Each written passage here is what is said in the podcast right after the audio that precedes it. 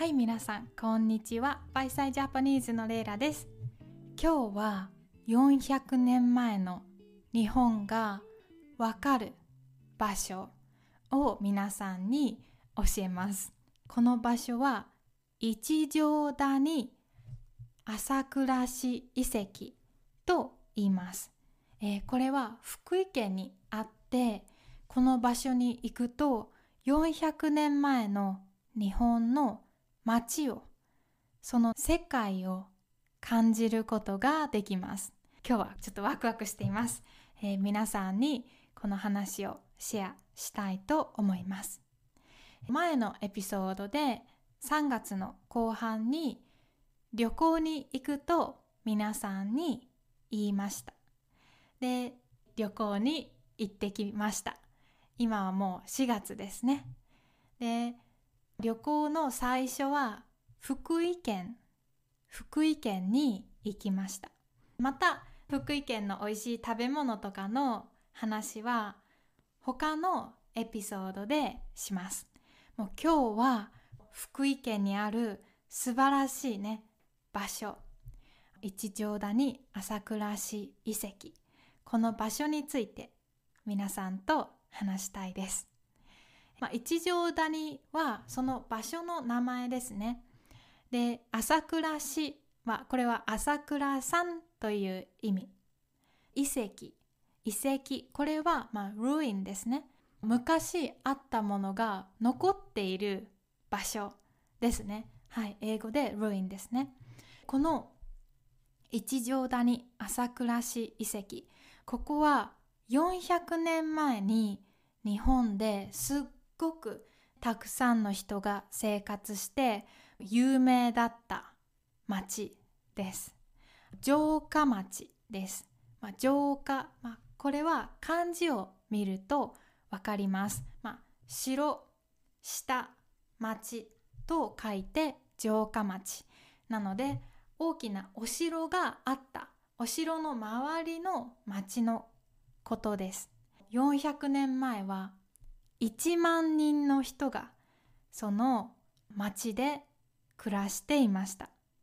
で400年前は京都や大阪ともう同じくらいね大きな町だったんですね。もう今は本当に人もお店もないねぐらい田舎の静かな場所です。でも昔は400年前はもうすっごく大きくてすごい文化があった場所です。私はね実は建築、まあ、アーキテクチャを勉強していたので本当にこういう昔の人の生活とか古い家にすごく興味があります。だからねこの遺跡は本当に良かった。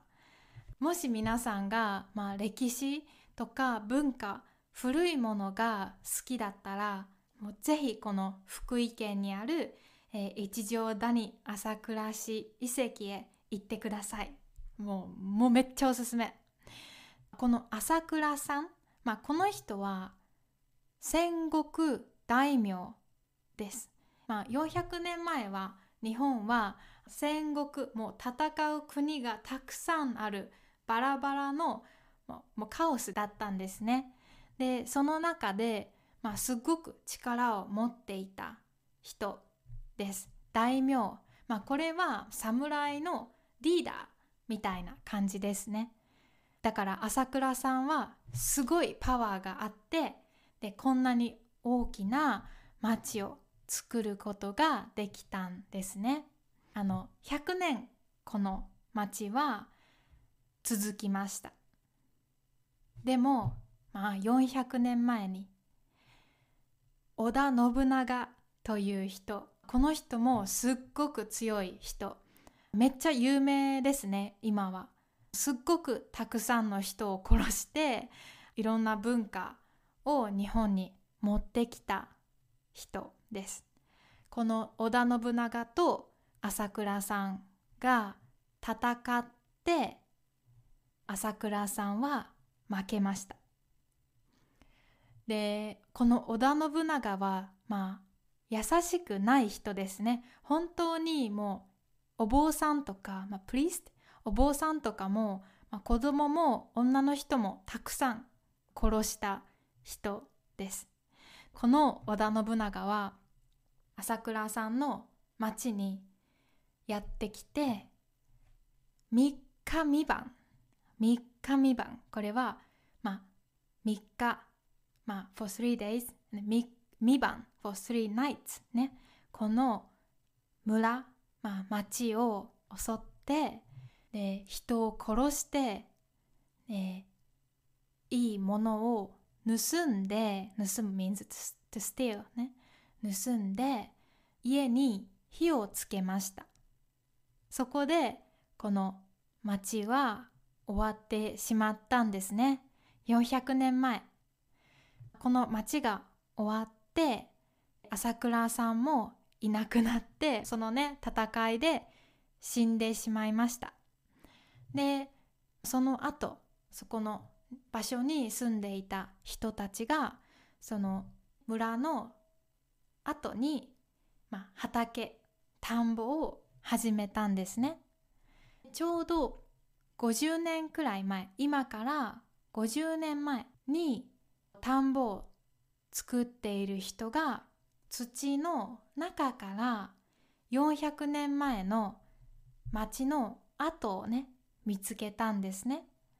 でその時からまあいろんな研究者、うんまあ、リサーチャーズが日本中からやってきて400年前のこの町の調査を始めて研究を始めました。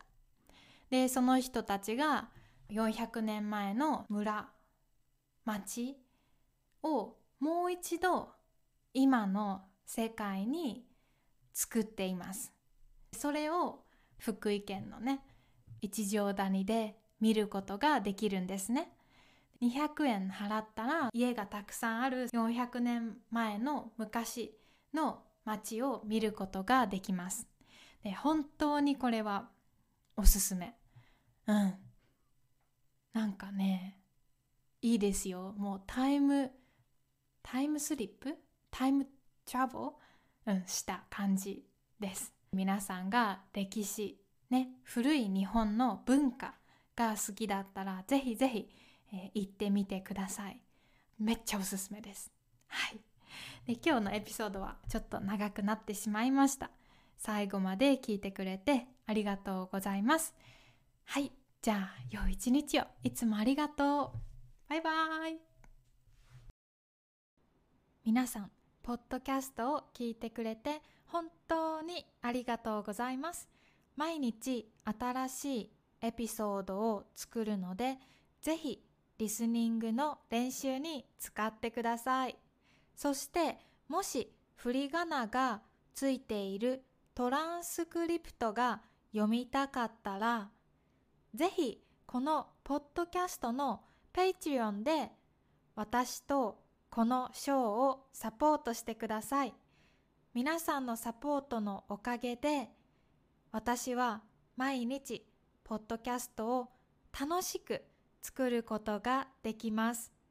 トランスクリプトの他にも毎週皆さんのためにプライベートのエピソードを作ったりコラムも書いています。サポートしてくれている皆さん本当に本当にいつもありがとうございます。じゃあ、また明日もポッドキャスト聞いてね。バイバイ。